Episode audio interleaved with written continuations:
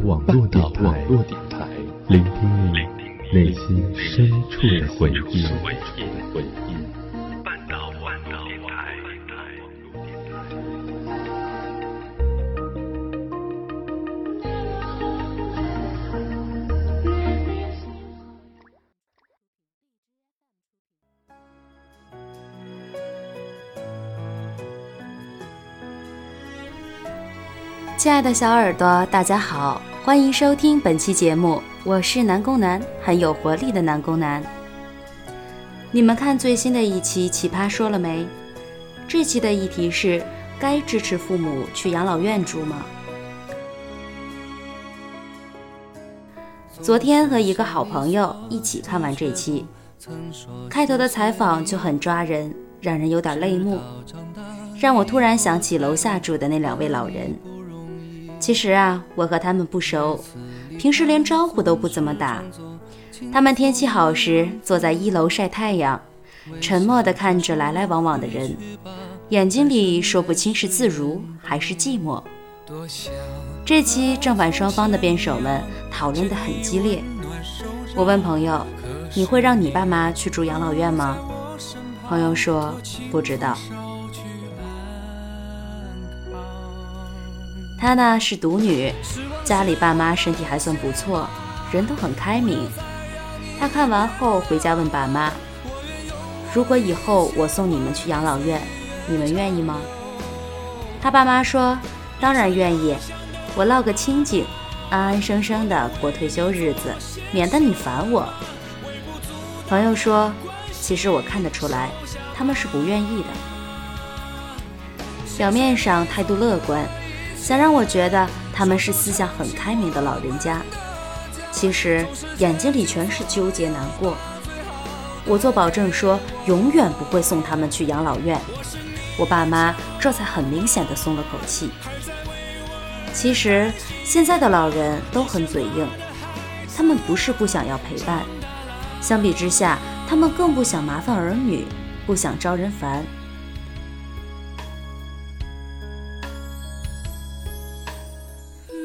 其实现在很多养老院的条件都很好，老人们在那里会得到比平时更精心的照顾。奇葩说里的选手也说，老人住在养老院，其实对他们的健康更有好处，护工们也更懂得如何照顾人，遇到一些突发疾病也有处理能力。但是，除了个别真正思想开明的，没有一位老人会在养老院里过得开心的。身体的健康远比不上心灵的空虚。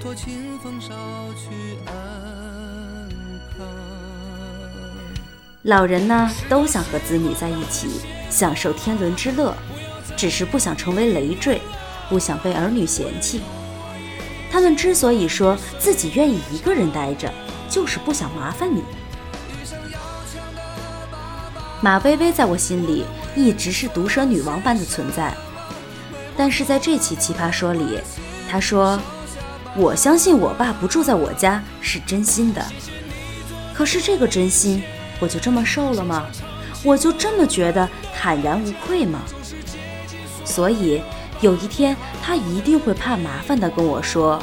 那我们去住世界上最好的养老院吧，然后会像我跟他报平安的时候跟我报平安。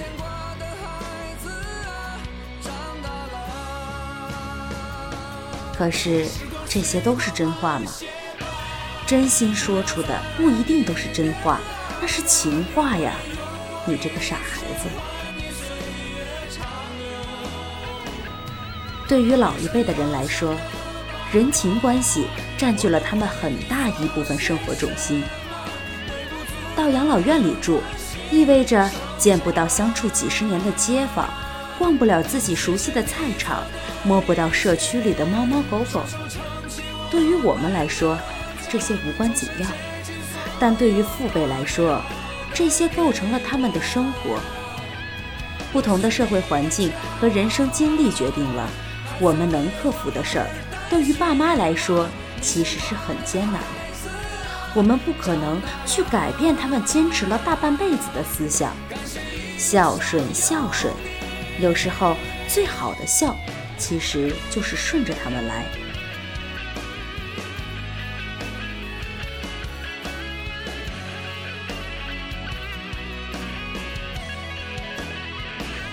小时候，我们提出无理的要求，爸妈虽然无奈，也只会说：“算了吧，还是小孩子，顺着他点儿吧。”现在我这一辈已经长大了，也是该轮到我们来将就父母了。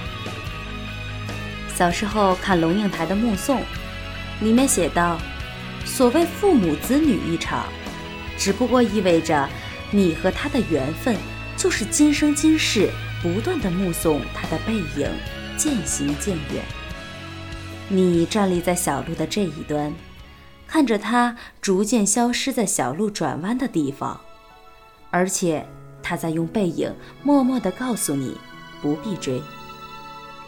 那时候不太能理解，现在才慢慢明白，父母和子女的缘分就像是一场轮回。